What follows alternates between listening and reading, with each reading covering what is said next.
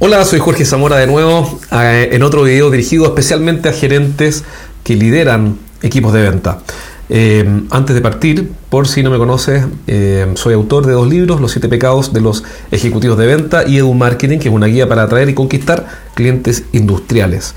Durante los últimos 12 o 13 años he estado ayudando a gerentes a que sus equipos de venta finalmente despeguen.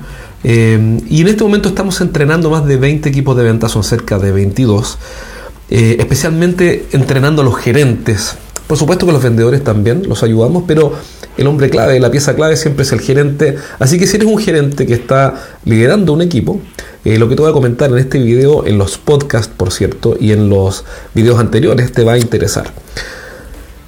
Em, en los últimos videos y episodios del podcast he estado hablando sobre algo que a mí me parece que es absolutamente fundamental, es realmente imprescindible y es el feedback positivo. Me parece algo obvio, porque todos sabemos, si alguien le pregunta a otra persona, si alguien nos pregunta, todos sabemos que hay que dar feedback positivo y decirlo bien que están haciendo nuestros equipos las cosas.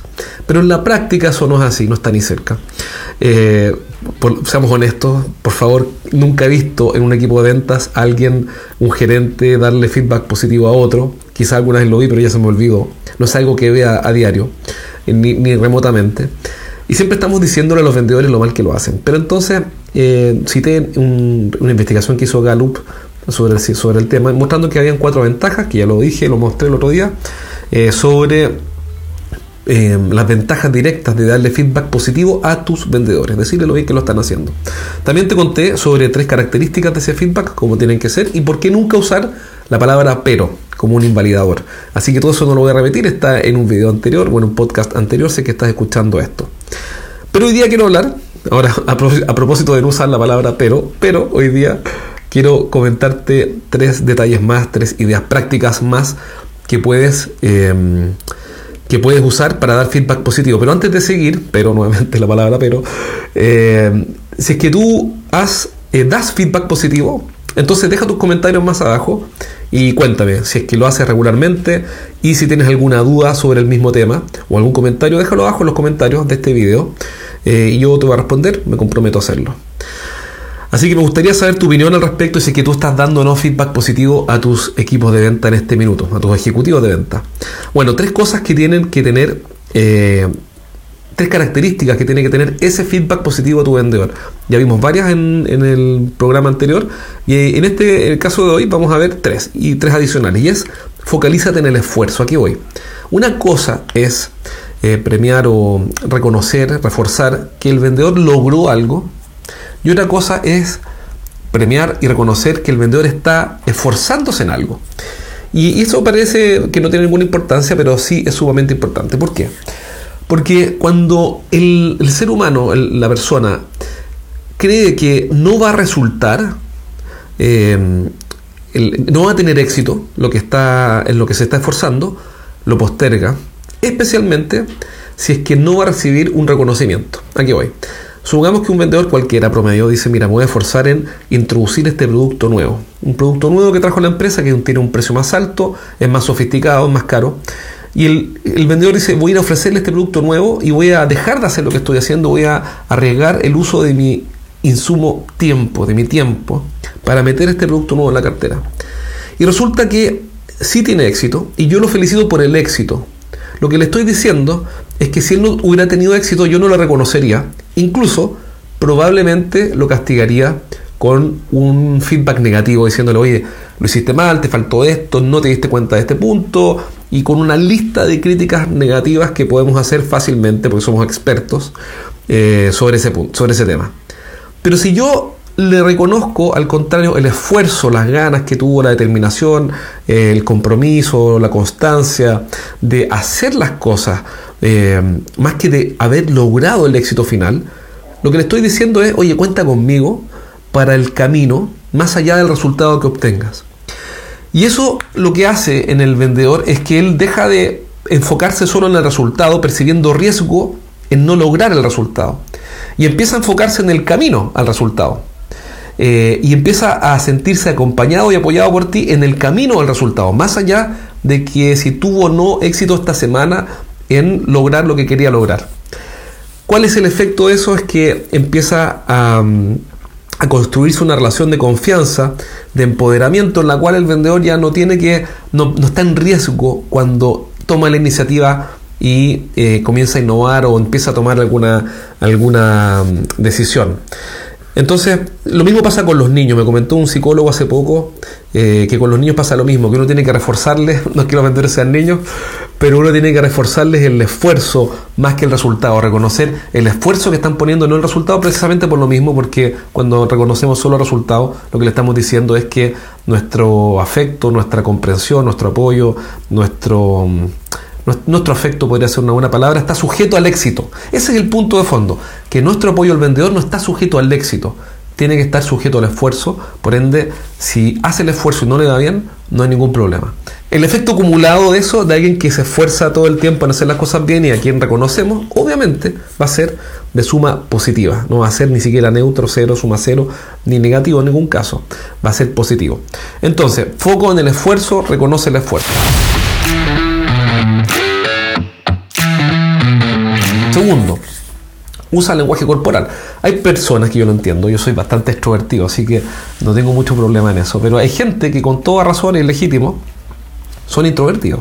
Y al ser introvertidos, em, muchas veces, no siempre, pero muchas veces usan, no usan mucho el lenguaje corporal y son más racionales para transmitir la idea. Que está perfecto. El punto es que si voy a reconocer, tengo que generar una emoción ese reconocimiento tiene que tener una emoción. Y esa emoción yo la gatillo con una, con una con lenguaje corporal gesticulando. No te puedo decir exactamente cuáles son los gestos que tienes que usar, porque por supuesto que eso depende de cada uno. Pero no puedes estar como un robot así diciéndole eh, con cara de computador, eh, mira, me parece muy bien lo que estás haciendo, sigue haciéndolo. No, tiene que tener un, un gesto. Y tercero, eh, perdón, un lenguaje, lenguaje corporal. Y tercero, incluye un gesto, como por ejemplo, si pudieras hacerlo así, depende de los países, porque si tú haces esto en Japón o en Estados Unidos, puede que lo consideren eh, lo consideren acoso o algo del estilo. Aquí don Luis Silva, que está en línea, dice, parte con una declaración que gatilla una emoción. Excelente comentario, don Luis, es que nos puedes dejar eh, una idea más concreta de cómo hacer eso. Sería fantástico porque estarías contribuyendo con información valiosa. Así que parte con una declaración, dice, que gatilla una emoción. Em, déjanos ahí, Luis, em, algunas ideas de cómo hacerlo, algún ejemplo práctico. Pero me parece bien. Entonces, eh, incluye un gesto, no digo que tengas que tocar a la persona, hay países en los que sí se puede, otros que no. Por supuesto que si es una mujer, bueno, hay que tener, nada reemplaza el criterio en el sentido común para reconocer, para hacer un reconocimiento y incluir un gesto. Puede ser un aplauso, puede ser un gesto, una, gesticulación especial de, de, energía. Quiero felicitarte por lo que hiciste. Porque tenemos que generar emociones como dice don Luis ahí en este momento en el chat, que estamos transmitiendo en vivo para Chile y el mundo. Eh, tiene que haber una emoción. Las personas al final eh, el mensaje que nosotros entregamos, y esto lo aprendí de, un experto en storytelling, el mensaje que entregamos tiene que tener un adhesivo. Y ese adhesivo es la emoción. Em, sin ese adhesivo, la información entra por una oreja y sale por la otra. Entonces, para resumir el día de hoy, eh, recuerda que eh, hay tres cosas que son importantes para em, aquí dice, a por ejemplo, dice, tú declaras gracias por tu esfuerzo. Eso es la persona que lo recibe le cambió su visión. Perfecto. Eso está muy, muy buen ejemplo, don Luis. Tú le declaras con un gracias por tu esfuerzo. Qué importante eso, poder decir gracias por tu esfuerzo. Nunca decimos gracias, pero lo único que hacemos es retar al vendedor por lo mal que lo hace. Entonces, súper buen punto. Tú le dices gracias por tu esfuerzo. Y eso le cambia su, eh, le cambia su visión.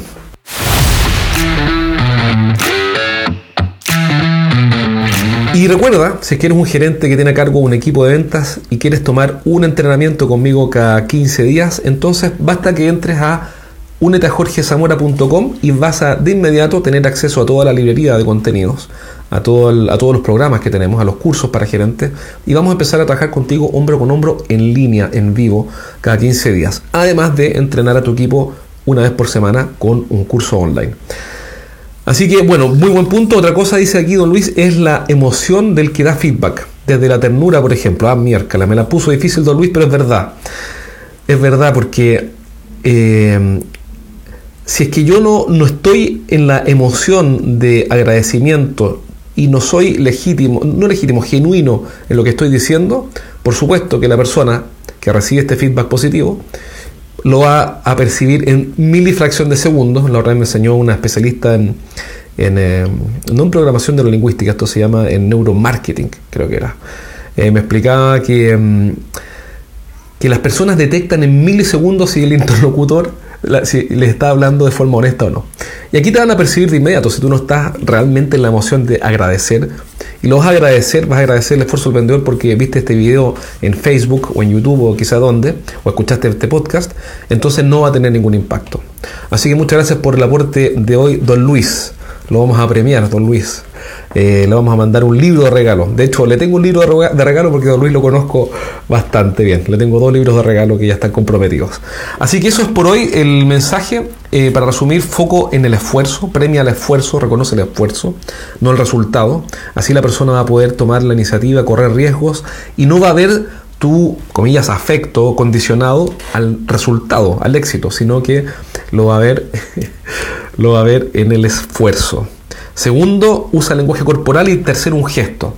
Y tomando el aporte de, nuestros amigos que están comentando en, esto, en este momento, efectivamente eh, decir gracias, declarar gracias por el esfuerzo y, eso que esté conectado con tu emoción de agradecimiento, que no sea una cosa eh, robótica porque la viste en un manual o en un checklist, leíste alguno de mis artículos, viste un video, entonces dice, bueno, ahora tengo que decirle gracias a este tipo, así que te quiero decir gracias. Eso no funciona porque la gente no es tonta, los vendedores te están observando y sobre todo te están sintiendo con total claridad.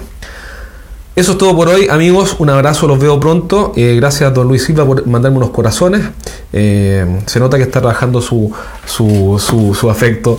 Déjenme sus comentarios abajo y me comprometo a responderlos. Cuídense. Nos vemos pronto, amigos. Chao, chao.